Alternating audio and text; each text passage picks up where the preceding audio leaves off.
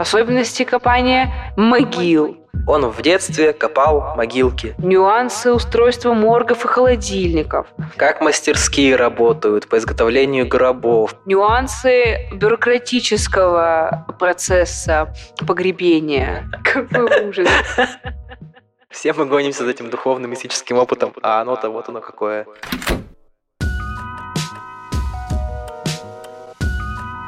Здравствуйте, дорогие друзья! С вами подкаст «Поэт и Черн», подкаст о литературе глазами филологов. Это мы снова, представляете, мы как подснежники оттаяли на пока еще не очень теплом на Урале весеннем солнышке, и мы продолжаем из нашего маленького бункера рассказывать вам о том, что мы думаем, что мы читали в зимней этой спячке. Да, читали мы не так уж и много. Ну, всем не рассказывай. Что-то мы одним словом прочитали. Что-то прочитали, да. Вот такой кирпичик мы прочитали один. Мы прочитали 782 страницы. Как мы синхронно с тобой сказали. Да. Вот, мы, значит, прочитали такой большой фолиант и приняли стратегическое решение с него запустить новый курс. Вот так, с легкой руки. Так оно и произошло. И этот новый курс будет у нас называться «Метафизика русской смерти». Итак, в общем, что мы прочитали за эту зимнюю спячку? А прочитали мы замечательный роман Михаила Елизарова, который называется «Земля». Роман, который произвел достаточно много шуму, когда вышел в 2019-2020 году. С «Земли», можно сказать, начинается новый Елизаров. Если вы не знали старого Елизарова, то это такой писатель на границе с андеграундом. Он вне литературной тусовки, вне литературной жизни. И сегодня писатель в России, он пишет книгу раз в два года. Стабильно так. То есть Пелевин пишет чаще. Ну, Пелевин монстр. Пелевин, да, это текст, машина текстов порождающая. Тут у нас немного другая ситуация. Елизаров сделал себе перерыв на роман в пять лет. Даже, можно там приблизить где-то 6 лет, в общем. Пять лет он писал текст, и не было его в поле русской литературы с 2014 года. На 6 лет Елизаров исчезает, чтобы написать вот такой вот огромный роман. Приходит с большим романом, с настоящим, с большой книгой. Кстати, иронично, что вот большую книгу, к сожалению, Елизарову таки не дали. И Константин Мильчин потом там очень сильно негодовал по этому поводу, что этот роман должен был получить большую книгу. Зато получил премию «Национальный бестселлер».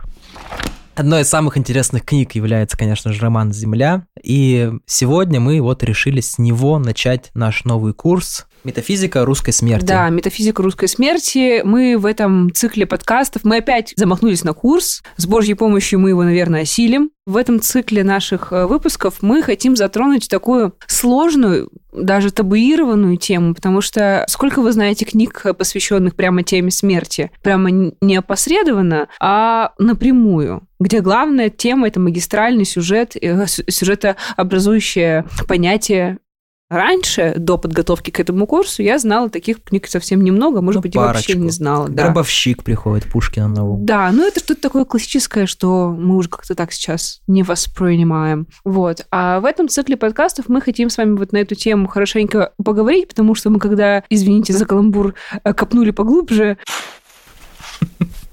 Хорошо, хорошо. Мы узнали, что это, оказывается, довольно такой увесистый пласт литературы, в котором есть что почитать, есть на что посмотреть, есть о чем подумать. Вот, э, курс этот будет, ну, скажем так, не для слабонервных, для, наверное, более или менее подготовленного, терпеливого читателя, который скорее склонен не к потреблению быстрого удовольствия от книги. Мы отберем и проанализируем несколько произведений, в которых смерть является главной темой.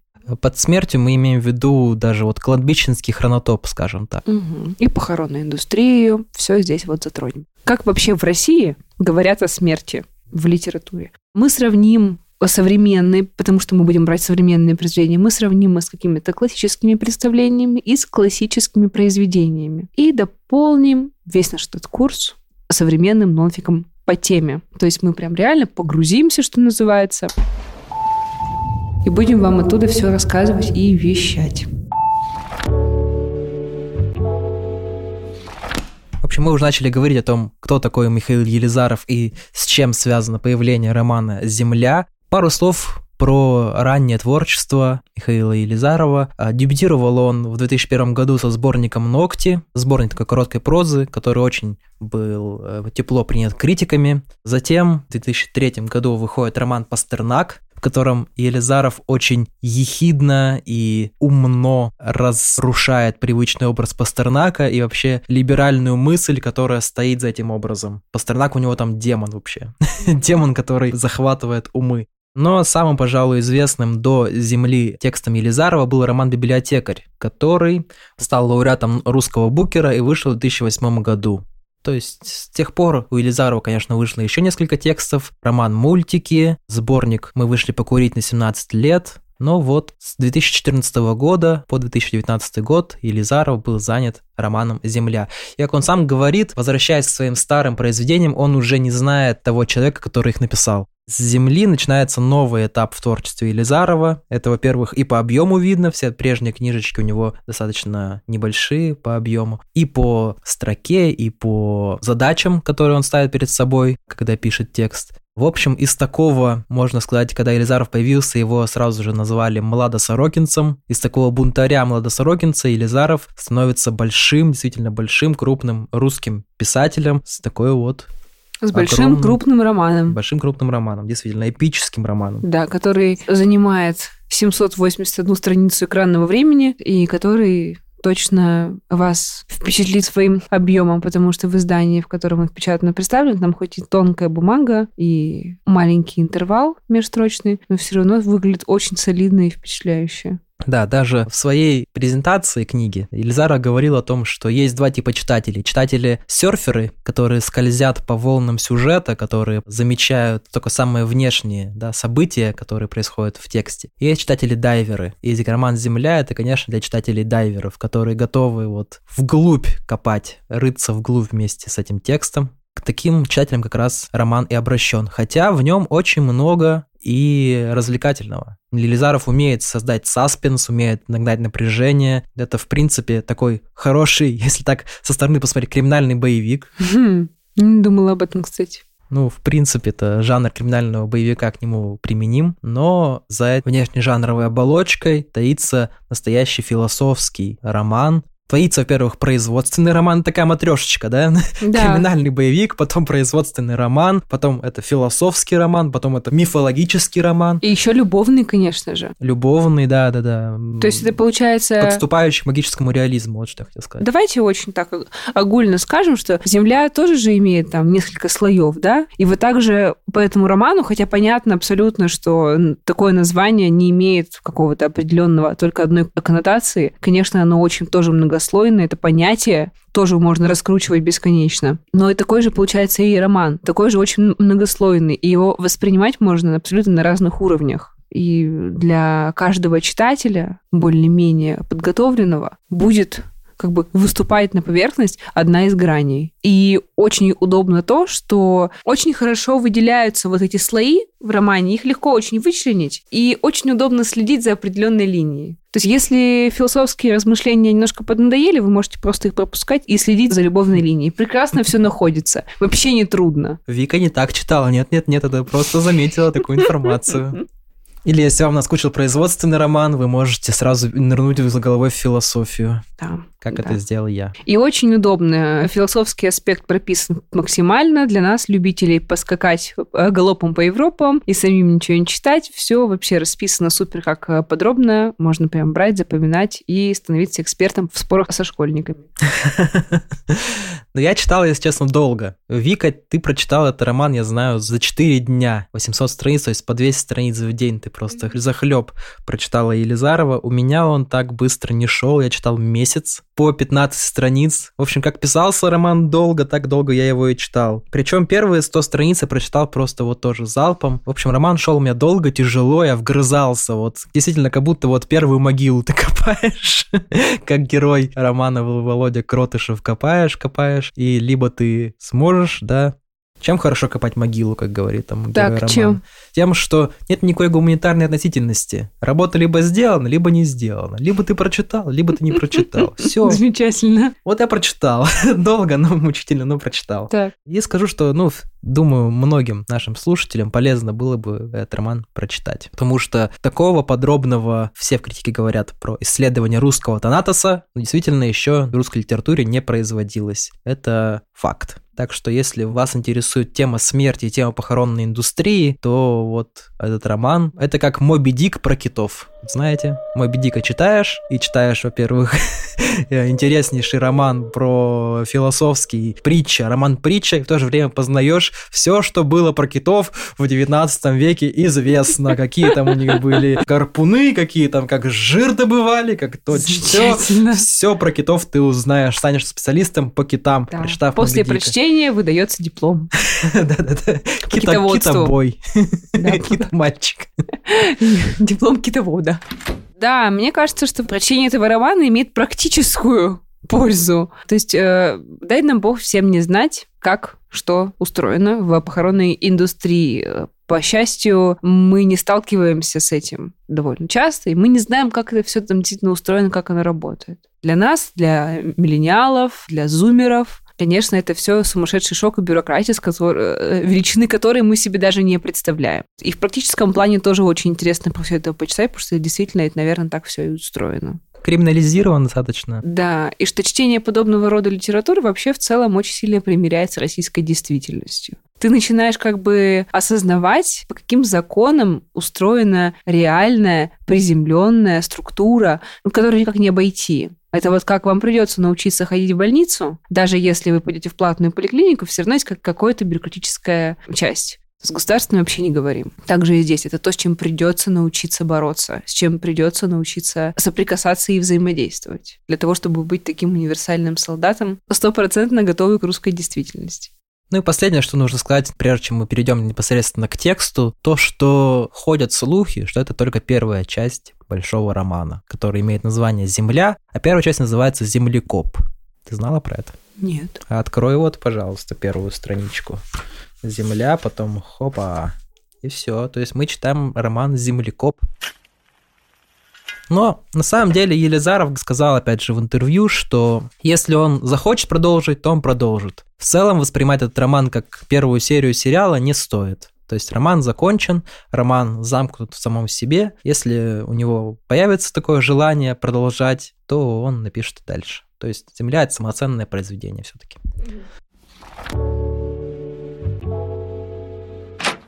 Небольшой дисклеймер. Дальше у нас пойдет подробный анализ романа «Земля» Михаила Елизарова. Но, независимо от того, читали вы эту книжку или нет, вы ничего не упустите, если послушаете наш анализ с Викой, потому что сюжет в этом романе это совсем-совсем не главное. А главное то, как он написан, как он построен, как он дышит на своих лучших страницах. Этого мы, конечно, с Викой передать не можем, этого ощущения, этого удовольствия, но какие-то глубинные смыслы мы постараемся сегодня с вами вскрыть и обнаружить.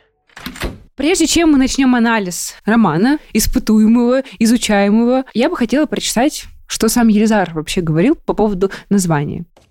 Земля – дико трансцендентное понятие. Нутром я чувствую, что это то, что немцы вкладывали в слово «боден» – понимание крови и почвы.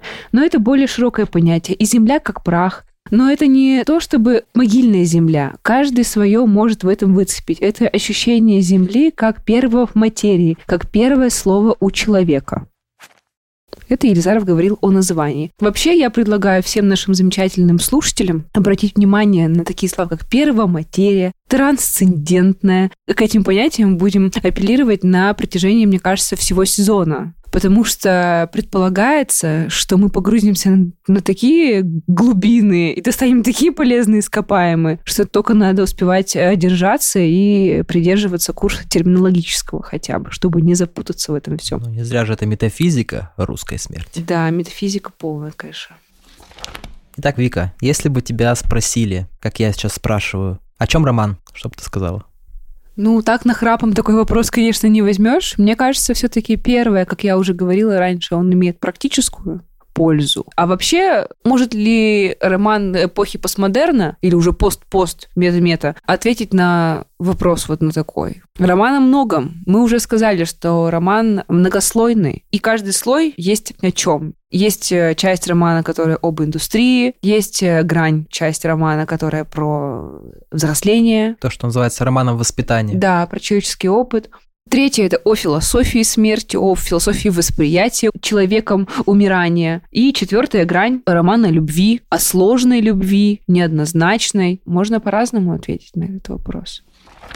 Родился я в городе Суслов, ныне Алабьевск. Город был тогда полузакрытый с каким-то военным производством. Отец работал в НИИ, а мать, бывшая отцовская лаборантка, находилась в декретном отпуске. В памяти мало что сохранилось. Помню похожий на айсберг холодильник, по которому карабкается, скользит мой карликовый взгляд. Вот игрушечный совок в его сияющей алюминиевой полусфере, нежится желток пойманного солнечного луча. За окном на проволочной петле кормушка, фанерный парфенон, крыша конусом, днище до четыре рейки колонны, топчется голубь пепельного окраса, косится на меня. Стол и веточка смородины в блюдце, каждая ягода точно вытаращенный голубиный глаз. Дворовые качели, пара растрескавшихся бревен и железная труба перекладина. Дальше изображение тускнеет, и качели уже не видятся, а слышатся, поскрипывают ржавыми петлями. Это первые строки романа «Земля», Елизаров очень много говорит про темпоритм своего романа и про то, как он строит, слышит строку и фразу. Вот здесь в самом начале, конечно, задается тот темп, который Елизаров постарается выдержать в своем романе. Это такое типичное начало романа воспитания, когда мы начинаем свой роман с рождения героя, с его самых первых воспоминаний. И мне кажется, конечно, если так брать внешний уровень, опять же, мы говорили, что это роман как матрешка такая, кстати, образ матрешки в самом романе часто используется. Например, там есть образ того, что Россия, она живет в трупе СССР, а СССР жила в трупе Российской империи, да, такая тоже матрешка в матрешке. Если брать самый такой поверхностный слой, это роман воспитания. Роман про Владимира Кротышева, главного героя, который живет в конце 80-х, начале 90-х. В романе ему 20 с небольшим лет. Это молодой совсем человек, который проходит путь от такого подростка, несмышленыша, до действительно человека с таким философским хорошим бэкграундом, с человеком, который проходит инициацию в ряды особых людей, которые думают смерть. Вот эта тема инициации героя, она вообще проходит сквозь весь роман. Герой только и делает, что проходит самые разные инициации. Это и школа, когда героя травят в самом начале. Это и пионерский лагерь, когда его наспор просят пойти на кладбище вместе со всеми. Это и, конечно, армия Страйбат. Это и проверки брата Никиты, которые продолжаются тоже по всему роману. Вот такие инициации, инициации, инициации, которые проходит герой на протяжении всего текста. И после каждого этапа он становится взрослее, умнее, круче, даже, я бы сказал, сильнее, могучее, что ли. У Елизарова такие герои-крепыши, такие вот они очень крепкие люди, которые могут руками сломать алюминиевую кружку и вот эту силу внутреннюю он себе открывает с каждым э, разом. Но при этом я хочу сказать, что главный герой вот этого Володя Кротышев, он все равно, как бы он ни проходил никакие этапы развития, этапы инициации, он все равно в какой-то мере остается собой. То есть он не перенимает внешне, он все замечает, он видит прекрасно, мы же читаем роман как бы его глазами смотрим на всех героев. И он не перенимает манеру поведения, манеру общения от, например, своего более маскулинного, уверенного в себе брата Никиты. Он не заряжается хамством и борзотой э, Гапона, и он даже сам, там у нас будет такая цитатка, он говорит, что если Гапон сейчас также начнет меня поддевать, я пошлю его на три буквы и уйду с чистой совестью. То есть он не внедряется, не растворяется в окружающем его новом контексте. Он всегда как бы себя немножечко вот несет над этим всем. Это интересно, потому что в то же время там есть образ вот этой бутылки, которая катается в метро, которую кто-то оставил, она перекатывается и от ноги к ноге, как говорится. Там именно так характеризует Володю, вот его бывший начальник Мултоновский. Говорит, что вот ты как перекати поле, кто тебя там позовет, туда ты и покатишься. Действительно, в Володе очень много пассивного, действительно, такого но, опять же, он свое оберегает, внутренний стержень, да, который у него остается. Он его оберегает, но в то же время он действительно очень пассивный герой, которым манипулирует, не то что манипулирует, ну, манипулирует, на самом деле, манипулирует другие герои, в том числе Алина, его возлюбленная, брат Никита. Я не говорю уже про таких вот злодеев, типа Гапона или Молтановского. Я не говорю о том, что не права, действительно, он остается самим собой, но он очень много перенимает у других, причем он это делает для того, чтобы казаться лучше в глазах остальных, то есть он бросается фразочками того же Куприинова, который был у него начальником в армии, он бросается фразочками из каких-то фильмов где-то, которые он услышал, и, как правило, это такие неудачные все моменты. Но вот он действительно одновременно и самобытный, и цельный, и в то же время очень податливый и пассивный. Да, ну вот, например, Ольга Погодина Кузьмина, такая замечательная писательница, она вот говорит о том, что у нее герой вообще не вызвал никаких эмоций. Ни сочувствия, ни отвращения. Что будто бы у парня нет цели, за исключением ежедневного подзавода биологических часов ракета.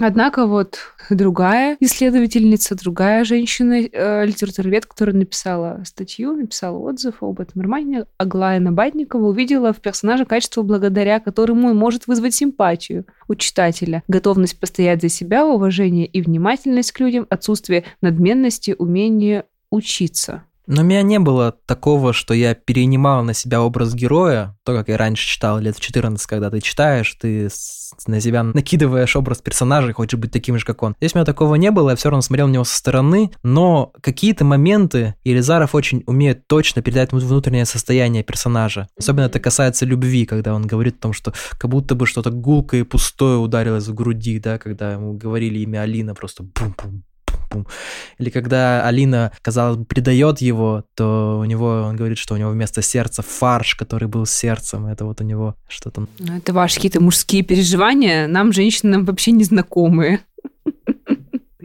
То у вас там какой-то фарш, что-то не фарш. У нас фарш на котлеты, это мы понимаем. Нам до ярко недоступно. Но кроме шуток, я абсолютно с тобой согласна. Я сейчас не могу вот так, значит, не запомнилась, значит, не не отложилось. Да, не отложилось. Я не могу вспомнить какие-то описания чувства. Меня очень впечатляло и поражало описание разных э, героев и внешней действительности у Елизарова. Это вообще мастерски просто сделано. Он очень четко, очень конкретно, буквально в трех словах может описать максимально знакомые нам вещи таким образом, что мы их представляем. То есть все герои, все вот эти гопники, противные работники, похоронки вот это, они передо мной прям вот встали. Я их прям представила хотя обычно я вообще никогда не представляю героев, у меня вот лица у них не рисуются.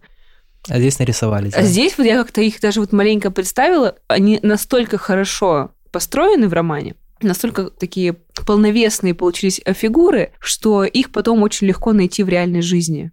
Вот, как мы с тобой в прошлом нашем первом выпуске, в первых эпизодах, мы когда говорили про Петрова гриппе, вот, я тебе говорила, что все сразу представляется, и ты потом этих героев видишь в жизни. Ну, я их встречал потом. Вот, да. И также и здесь. То есть ты потом можешь их вот как-то идентифицировать, вот этот, вот этот типаж людей. Значит, он не выдуманный, значит, он действительно существует. Да, и Лизаров очень здорово речь передает своих персонажей. То есть герой каждый говорит своим языком. Диалоги он пишет вообще Диалоги шикарные, действительно. Да. И большие беседы ему удаются. Это да, они сомнения. выглядят очень живыми, очень правдоподобными. Стоит сказать, что роман заканчивается платоновским диалогом настоящим. Mm-hmm. То есть здесь э, говорить о том, что Елизаров умеет строить беседы своих персонажей, ну, даже не приходится.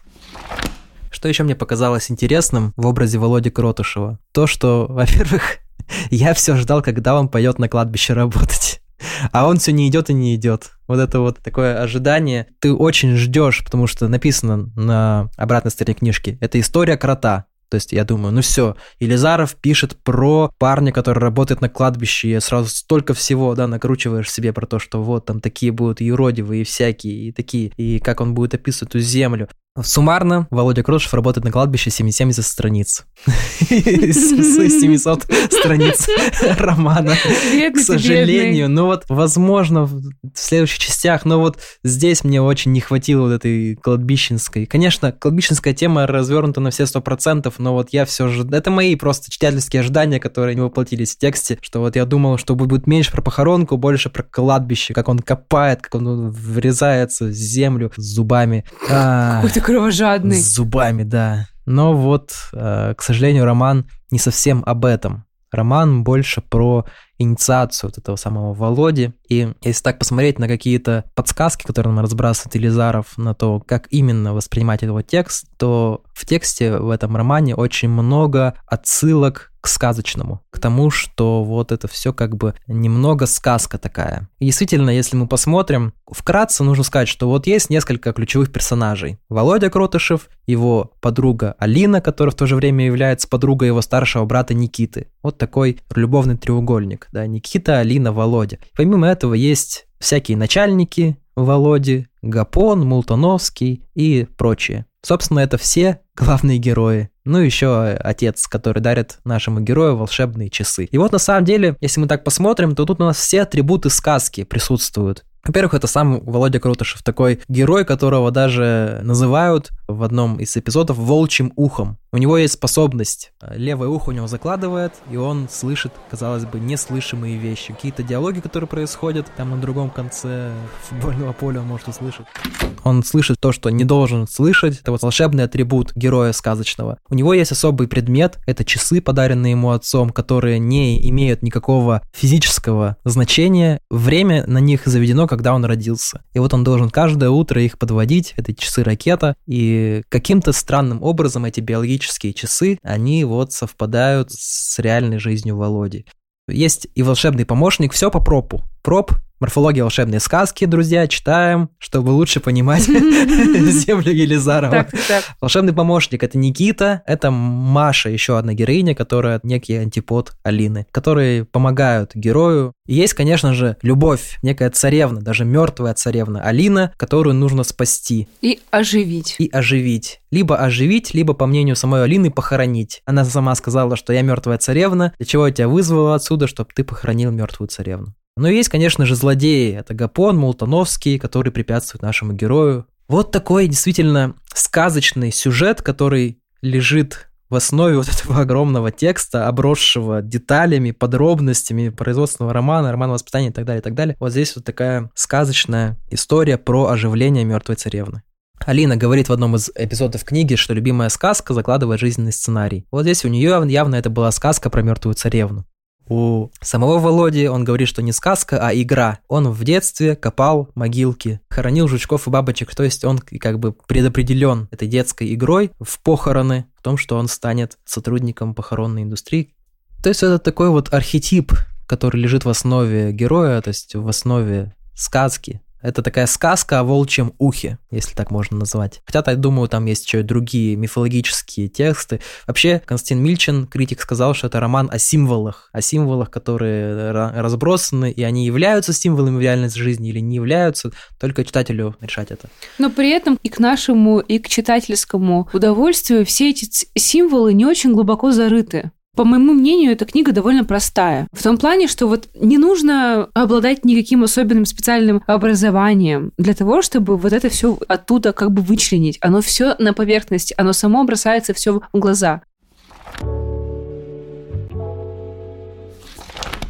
Следующая магистральная тема, одна из главных абсолютно структурообразующих героинь, это возлюбленная нашего Ивана Дурака, или этого царевича, как мы его обзовем, Володя. Он Володе... скорее богатырь такой. Да, да, согласна. Вот, значит, мертвая живая царевна нашего богатыря Володи – это Эвелина Кияшко, которая просит называть себя Алиной. Конечно, как тебе вот, Илья, этот персонаж? Несмотря на то, что она мертвая, как она сама говорит про себя, что она мертвая, что вот я, я мертва, я мертва, это один из самых живых персонажей в тексте. И когда Алина появляется, текст сразу сразу оживает. То есть видно, что это такой нерв, который будоражит и Володю, и самого Елизарова. Вот ему удалось создать такую вот кипучую, горячую героиню, если уж на то пошло. Мне было интересно про нее читать очень. У меня она вызывала какое-то раздражение поначалу. Нет, скорее не так. Сначала она мне понравилась, а потом, когда вот сюжет развивается, когда она ну, не будем спойлерить сейчас, в общем, когда там самые главные перетурбации в жизни персонажей имеют место быть, э, случаются с ними, она начинает меня раздражать. И я начинаю, как самый наивный читатель, я начинаю сильно переживать за Володю и постоянно на нее злиться. Но на самом деле героиня очень интересная.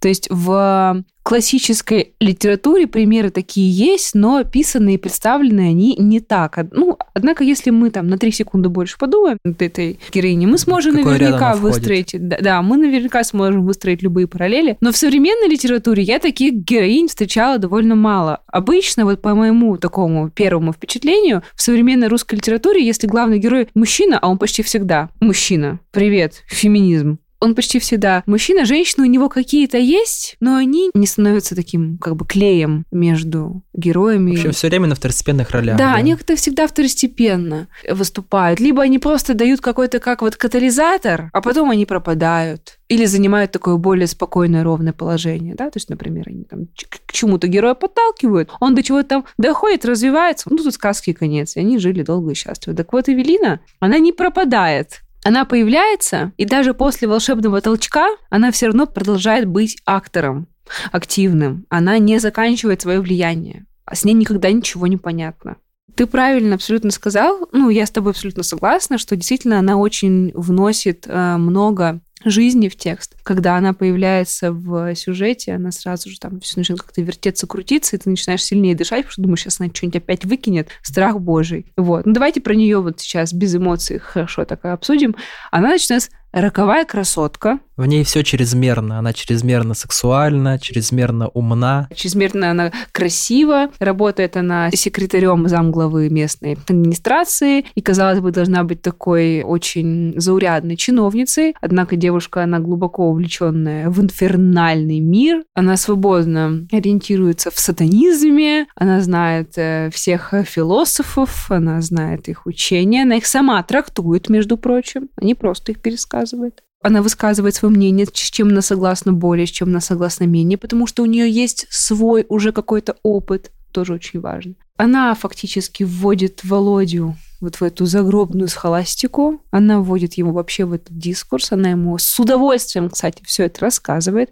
То есть тут мы можем еще отметить, что она очень любит, когда ее слушают, и в момент разговора она, безусловно, вот тоже как-то получает удовольствие от того, что даже говорит с человеком несведущим. Критики называют Алину сюрреалистической женщиной или ведьмой. Вот, она такая одновременно к себе влечет, и при этом она еще и отталкивает. Я бы даже сказала, что есть что-то в ней такое от моей любимой Соломеи Оскара Уальда. Когда вот она приближается, обнажаются все твои слабости, все твои недостатки. Когда она отдаляется, ты как бы снова встаешь в какое-то русло. Мне кажется, она вот такая. Но, опять-таки, когда случаются более или менее такие пограничные ситуации в их жизни, она проявляет себя абсолютно, ну, скажем, мягко, недолжным образом. Я считаю. Она ведет себя как ребенок, она начинает психовать, она начинает пропадать, она не берет на себя никогда ответственность за собственные действия. Да? Ну, если мы будем о ней говорить как о человеке. Конечно, мы все понимаем, что это литературный герой. Она такой и должна быть она не может быть другой, мне кажется. Потому что если бы она брала на себя ответственность за свои поступки, она уже перестала бы быть роковой женщиной.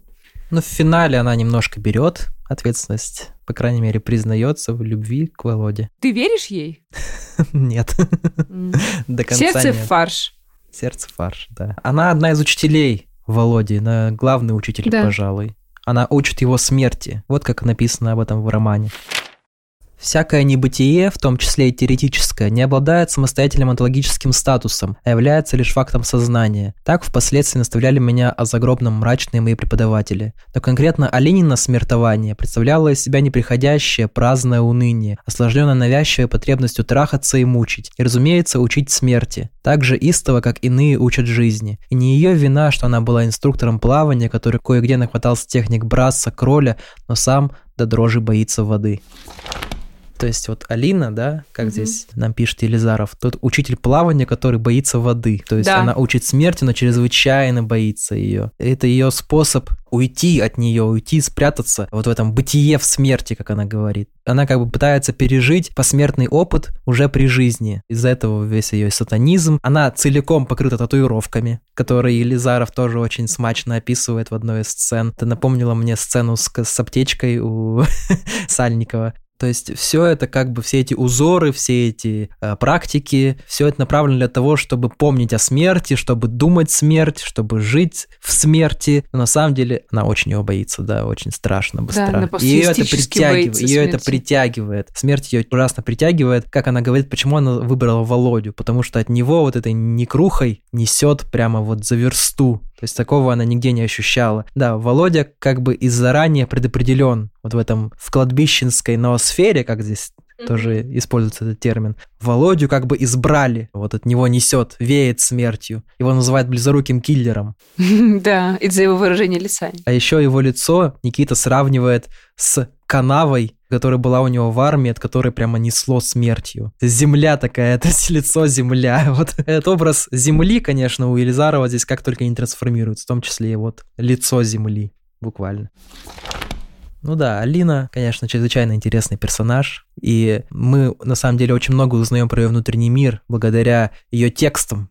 Она пишет много текстов, и Володя их читает украдкой. Да, это где-то... В ЖЖ. Да, ее ЖЖ, ее смс которые она присылает. В общем, через эти тексты мы Алину очень хорошо узнаем. У Алины есть антипод, да, Маша, такая невесомая, если Алина сугубо физичная, такая живая, да, опять же, здесь сейчас находящаяся девушка, то Маша это что-то невесомое, легкое, такой, как тонкая утренняя тень, да, описывает ее. Как Елизар. у Бунина была бы белая вуаль, вот такая да, Маша. Да-да-да, вот. Скорее всего, именно она та долбанутая, которая досаждает Гапону и мешает его бизнесу из-за того, что Гапон ее уволил. Вот. То есть Маша, она тоже играет такую сюжетообразующую роль, но она вот как раз та героиня, про которую ты говорила, что она появляется и исчезает. Помогает где-то Володе справиться с, с очередным заданием для Мустуновского и исчезает. Потом появляется снова и дарует ему вот этот чудесный сон про волчье ухо. Да, но при этом она еще и дается и нам, читателям, для того, чтобы на ее фоне мы увидели всех остальных. Она как бы то ли бросает тень, то ли наоборот как бы подсвечивает все детали личности и самого Володи, и Алины на ее фоне, потому что мы неизбежно будем их сравнивать. Это два образа женских, которые реально имеют к Володе, главному герою, прямое отношение. Больше кто был? Там мать и бабка были в самом начале, но они очень быстро пропали. И к нашему общему сведению, Володя не вспоминает про мать во взрослом возрасте. Как только он встречает Алину и, и начинает снова общаться с Никитой, он уже больше вообще не вспоминает о своей прошлой жизни. Только иногда, когда в патовой ситуации, когда вот ему нужно или бежать, или, или что-то там делать, он говорит, жил бы я, жил бы нормально, вот тогда бы в тот момент, когда еще все можно было бы развернуть, уехать из города я бы уехал, но я уже остался, и поэтому придется решать проблемы. Вот, это все. Да, я сейчас подумал о том, что вот ты сказала про Машу. Ее называют долбанутой, но на самом деле она-то единственная из нормального мира. Из мира жизни, а не из мира смерти. И она и врач, к тому же, она возвращает к жизни, а не хоронит людей. Ну что, раз уж мы подошли к теме смерти, давай уж поговорим про главное, а именно про то, как тема смерти представлена в романе. Почему мы про Гапоненко не поговорили? Ну давай про Гапоненко поговорим. Ну смотрите, как разговаривает про Гапоненко. Есть такой замечательный персонаж Гапон. Это конкурент старшего брата Володи, Никиты, в бизнесе и директор одной из самых крупных э, похоронных компаний в городе Загорске, в котором происходит действие романа. Дорогие наши слушатели и слушательницы, мы не можем много сказать про Гапона, его не цитируя. А цитировать мы его не можем, потому что мы в этом подкасте не материмся. К сожалению. Да, или к счастью для наших родителей, которые это слушают. В общем, не можем мы ничего про него сказать, кроме как, что это уникальный персонаж, который буквально напичкан всем э, русским фольклором конца 90-х, начала 2000-х. И армейским фольклором. Да, если вы разным. вообще чувствительны к слогу и не отличаетесь особым снобизмом, хотя бы ради Гапона, полистайте, пожалуйста, землю Елизарова, потому что я вам гарантирую, там сдохнуть можно со смеху. Простите за каламбур в нашем контексте. На самом деле, для фразочки, для всяких пьянок я понабрался тут очень много всяких, всяких Да. смешных анекдотов, каких-то рифмованных, и всех матер, все, конечно, матерные, и, конечно, мы не можем их процитировать. Но какую-то я даже запомнил одну фразу про то, что про метафизику у Да. Гапона. Он Давай. сказал, что Мистическое это когда подтерешься и бумажечку сложил, и какашечки теплые еще, говно-то теплое еще, но сам трогаешь и не пачкаешься. Вот это мистическое оно и есть. Какой ужас. Это тебе не Мандельштамовская записка, которую, которую а- вложили. Омерзительно. Записочка, которую вложили, Да. которую нельзя Ну, прочитать. я помню у Гапона лучшую фразу, какую-то более такую приемлемую. Он говорил, что покойники – это мертвое золото. Да, да, да. Но все-таки про дерьмо очень смешно.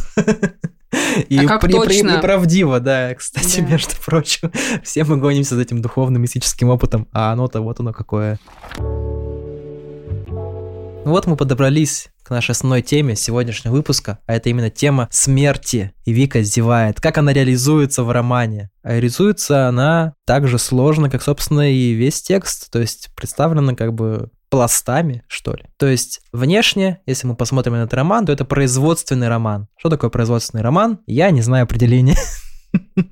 Собственно, что такое производственный роман? Это роман о производстве. Нет, вот это, кстати, нарушение логики. Ты же сдавал экзамен в магистратуре. Не должно быть однокоренных слов в термине и в определении.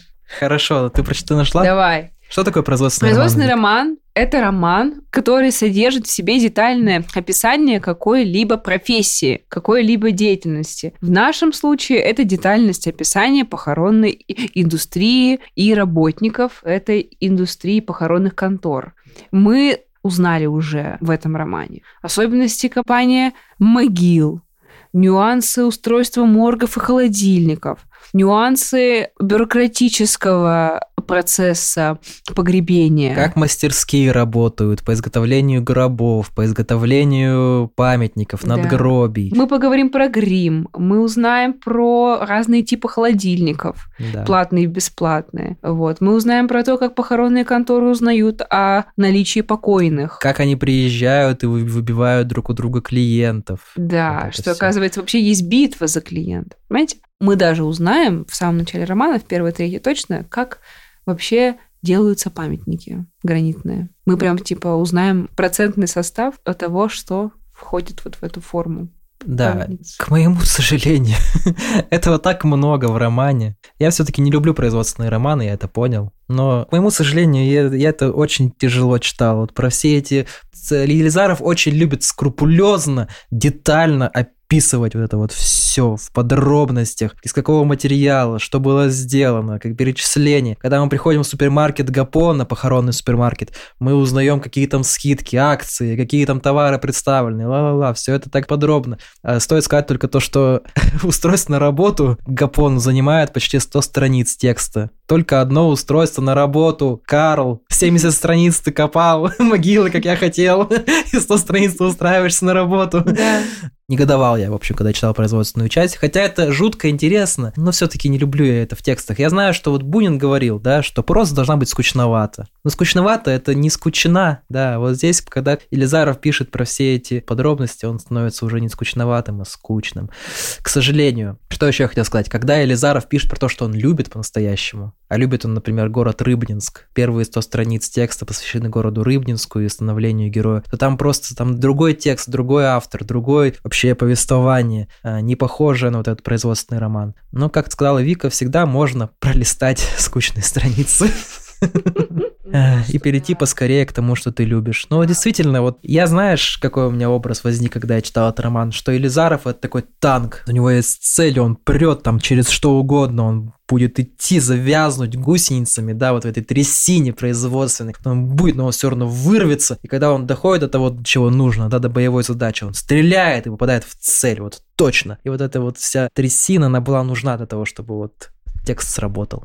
Вот такой роман. Ну, что касается смерти. Опять же, вот это исследование русского Танатоса, она вот как раз про похоронную индустрию, про все-все-все. При этом есть как таковая смерть, которая описывается в романе неоднократно. Это смерть бабушки, это смерть клиентов, к которым приезжает Володя как похоронный агент. Смерть метафизическая брата Никиты, так уже за спойлерем. Он на самом деле не умер, но что с ним там произойдет? Что конкретно мы не скажем. Потом еще один тип смерти – это смерть мифологическая, то есть про то, что мы говорили, как Алина мертвая царевна, да, которую нужно воскресить. Это мифология. Она слишком сильно, это мы под этим мы имеем в виду, что она слишком сильно погружена вот в эту всю, в, постоянное думание о небытии, э, буквально су- существование в небытии. Вот, и она постоянно фокусируется не на жизни, хотя успевает все. Вот. Но все-таки она фокусируется более на чем-то вот таком не очень много про это говорит, думает. И, и вот эта мертвечина, вот этот дух, эта метафизика, она сквозит буквально постоянно через текст. Да. Еще один вид смерти – это смерть как сила. То есть она буквально та сила, которая притягивает Володю, тянет его и к Алине, и к Никите, и к Гапону, и к кладбищу, как к месту вот э, Для месту работы. силы, которая, да. которая притягивает Володю. Как в самом начале, когда он первый раз оказался на кладбище под, в подростком один, да, в пионерском лагере, кладбище с ним поздоровалось. И вот эта вот кладбищенская сила, она не отпускает Кротышева. Как тебе кажется, это роман о смерти или о жизни больше? Я думаю, что о смерти все-таки о смерти. Мне кажется, в жизни в, этой, в этом романе немного. Особенно помню, тем, чем он закончился. От него попахивает формалинчиком. Он уже с душком. Ну, тянет землей, да, вот Тянет это от него землей, не тянет от него никакой жизнью. Я думала, что, возможно, там будет какой-то контраст, и он будет такой жизнеутверждающий, но в конце колесница утянет Володю в ад, Черная колесница приедет и заберет его. Он не спасется, он не выйдет из этого. У него был несколько раз, когда он ссорился с Алиной, у него был шанс для того, чтобы из этой вот колеи э, выйти, выплыть и уехать, и там все это прервать. Но он остается почему-то. Вот тоже какое-то злое, вот эта смерть, она ведет его, ведет, ведет, ведет.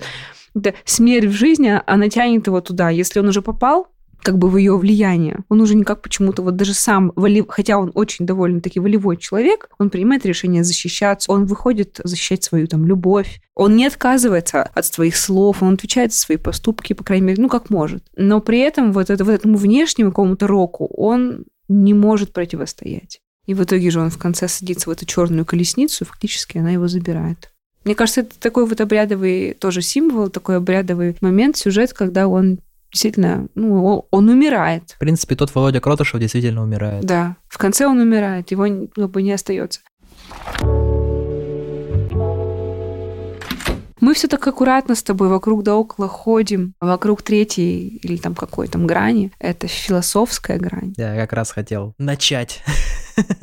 Начинай. А, здесь культурное или философское понятие смерти, которое здесь, наверное, в этом романе доминирует. Знаешь, есть Фрейд, есть Маркс. Маркс посмотрел на все, на все общество и на все отношения между людьми с точки зрения там классов. Фрейд с точки зрения секса. А вот здесь мы смотрим на все с точки зрения смерти. Я не знаю, как это обозвать. Танатосизм какой-нибудь.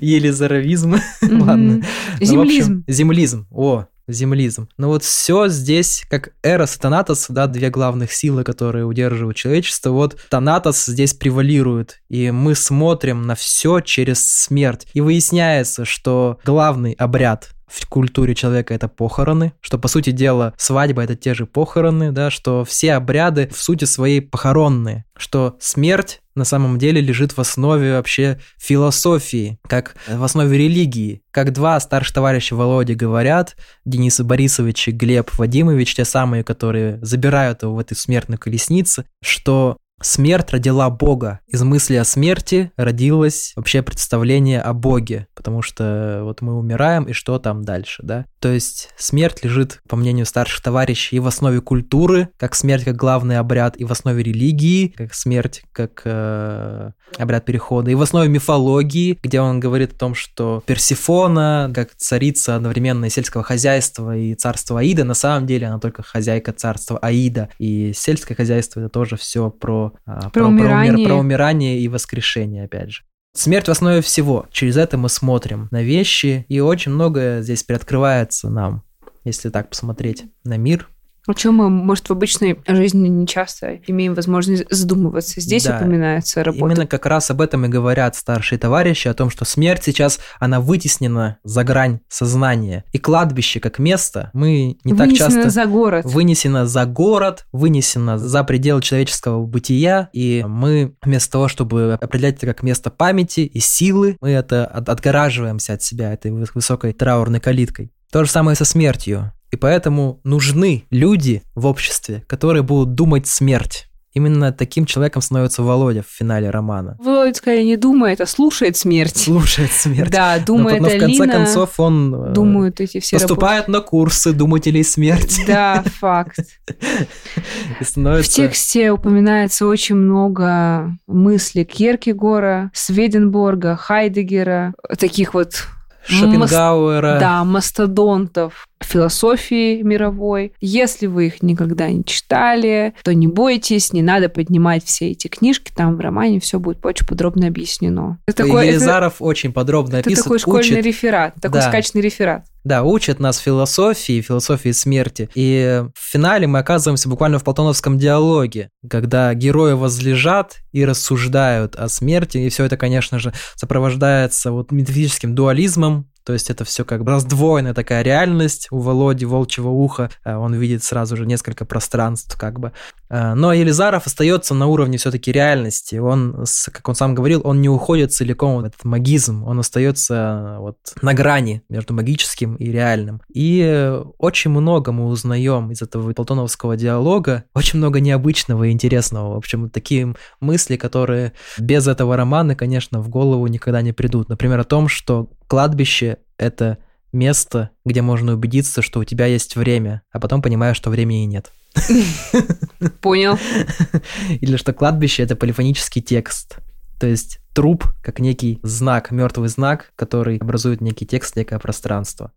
Или вот еще интересная мысль, что по-настоящему мы свое бытие можем реализовать только в людях, в которых мы живем. Поэтому, когда мы теряем близкого человека, мы теряем частицы буквально себя. И хороним мы не, не другого, мы хороним себя, мы исчезаем в наших мертвецах, умираем в них про «Умираем в них» я сразу вспомнила у Ялома в «Лжеце на кушетке» был один описан случай, когда мужчина, очень старый человек, у которого умерли все друзья и вся семья. Он всех пережил. И он пришел к Ялому и говорит, мне не с кем, нет ни одного живого человека, с кем бы я мог обсудить свои воспоминания о прошлой жизни.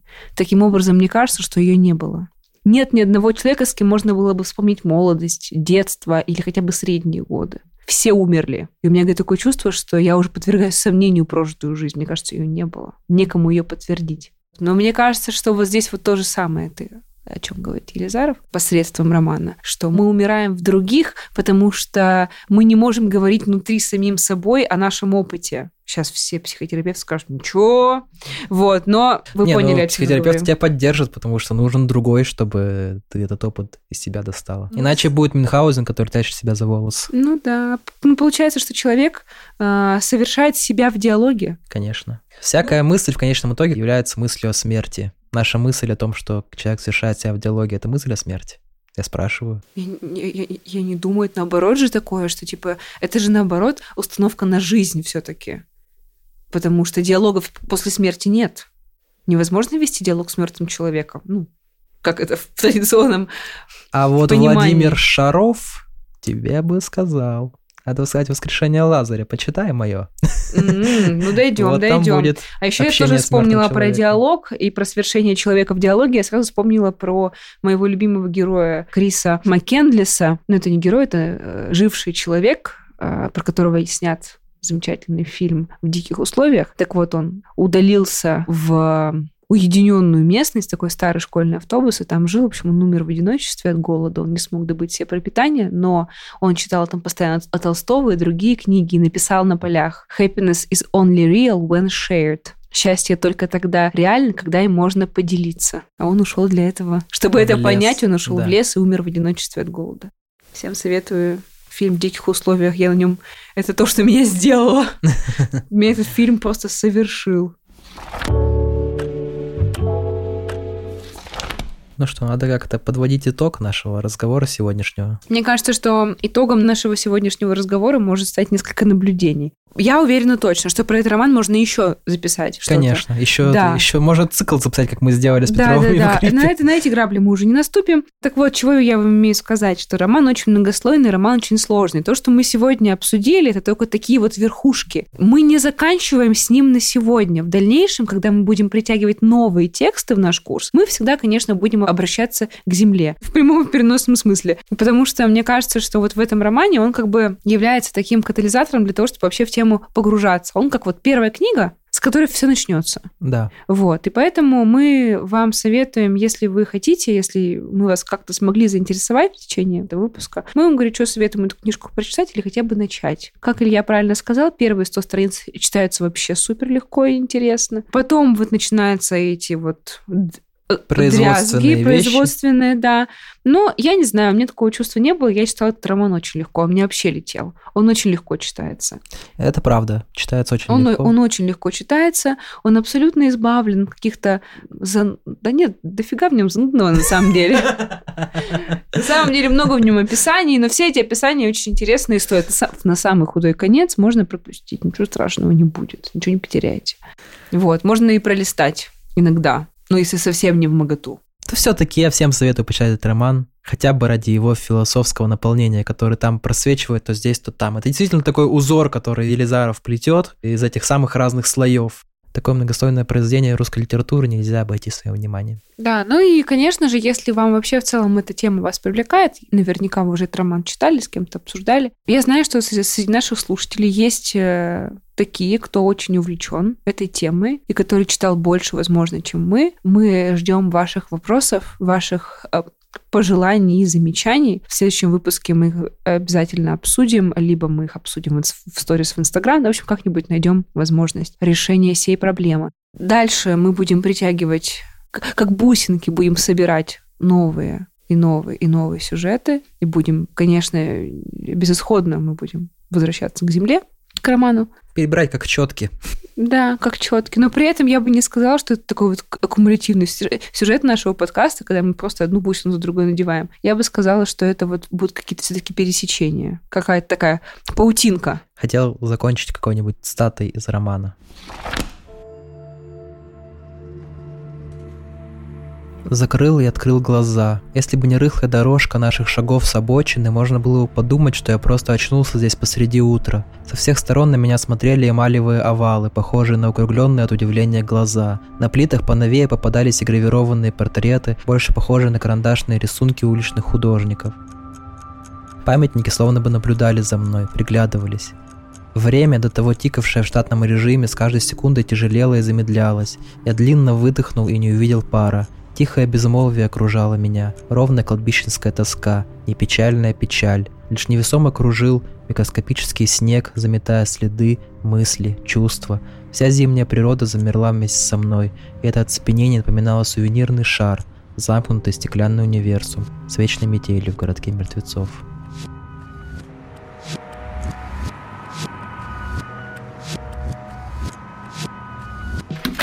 Ребят, спасибо, что были с нами.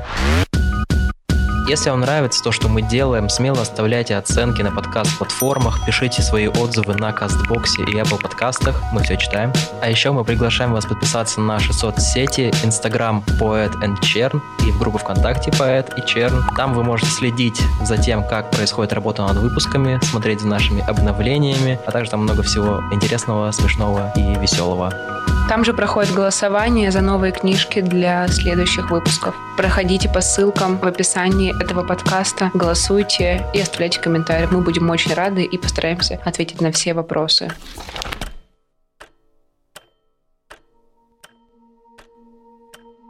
Мертвецам все равно, что минута, что час, что вода, что вино, что Багдад, что Шираз.